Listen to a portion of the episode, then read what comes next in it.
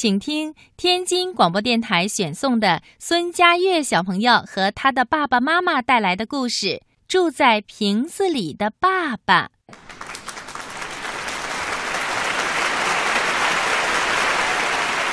住在瓶子里的爸爸，我和爸爸妈妈住在一间小房子里。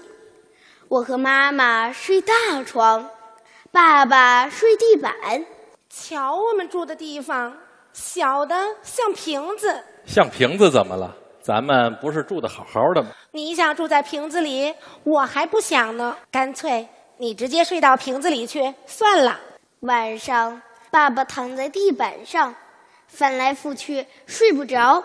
天亮后，爸爸居然不见了，可他的鞋子。还放在门边，爸爸去哪儿了？他会不会是出去晨练啦？不会吧？难道他会光着脚丫子出去？难道他真的睡到瓶子里去了？我们赶紧挨个瓶子找，最后真的在橱柜上那个小玻璃瓶里找到了爸爸。Oh no！只见爸爸手脚并用。沿着瓶壁拼命往上爬，可爬着爬着又滑到瓶底。我赶紧把瓶子歪倒，爸爸这才沿着瓶口爬出来。一来到瓶外，他的身体立刻变大了。你是怎么跑到瓶子里面去的？我也不知道。昨天晚上我翻来覆去睡不着，总是想着瓶子，于是来到瓶子边，谁知一探头。就掉到瓶子里去了。爸爸学着昨晚的样子，可这次怎么也钻不到瓶子里。看来爸爸只有在想睡觉的时候才能钻到瓶子里。就这样，爸爸每晚都睡在瓶子里。过了几天，一个珍贵的花瓶在会展中心展出，爸爸带我去参观。我们围在花瓶前听讲解。突然，一阵幽香袭来，我不禁昏昏欲睡。等我醒来，才知道，原来是强盗用催眠烟雾把所有人都催眠了，然后偷走了花瓶，而爸爸也失踪了。这一夜，我和妈妈谁也没睡。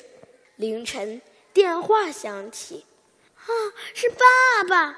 爸爸，您在哪儿？我也不知道，不过可以肯定的是，我在展出的花瓶里。啊，花瓶被强盗偷走了？难道你是在强盗手里？原来是这样，那我正好配合警察一起捉强盗。我把我的位置共享到妈妈的手机里，你们把位置交给警察叔叔。按照爸爸共享的位置，警察叔叔顺藤摸瓜。找到了强盗的藏身之处。